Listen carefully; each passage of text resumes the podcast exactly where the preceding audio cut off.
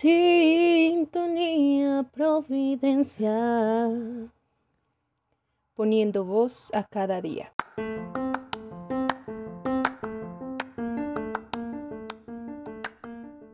Buenas tardes estudiantes Providencia, es un honor compartir con ustedes nuevamente.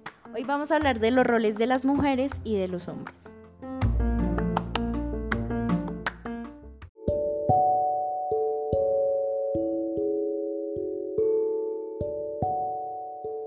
Sí, Camila, como lo has mencionado, los roles de género forman parte de los primeros aspectos que aprendemos en las fases más tempranas de la socialización.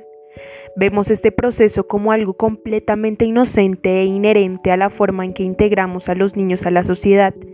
Recientes estudios demuestran que niños y niñas entre 4 y 9 años ya presentan una percepción diferenciada entre atributos profesionales que se atribuyen a hombres y a mujeres.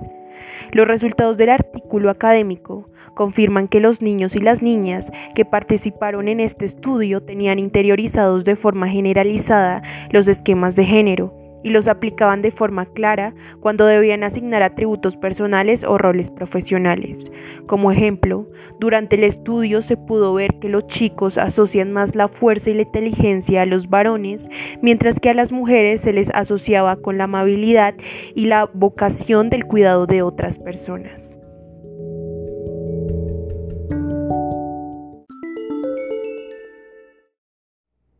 ¿Y cómo crees que se puede empezar a combatir esta inclinación al momento de hablar del género y sus roles?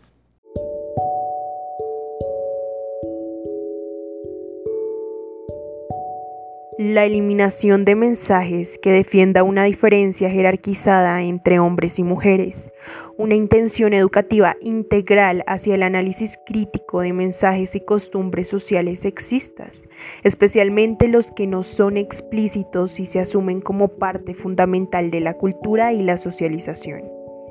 Es crucial que los espacios e instancias educativas den a niños y niñas exactamente las mismas oportunidades de aprendizaje y desarrollo.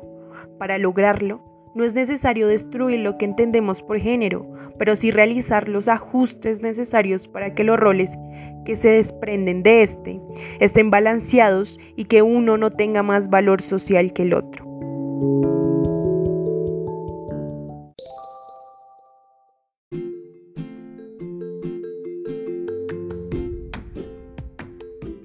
Las recomendaciones del día de hoy son dejar a un lado el celular cuando estés con tu familia. Esto permite que puedan entablar una conversación y disfrutar al máximo del tiempo que tienes junto a ellos.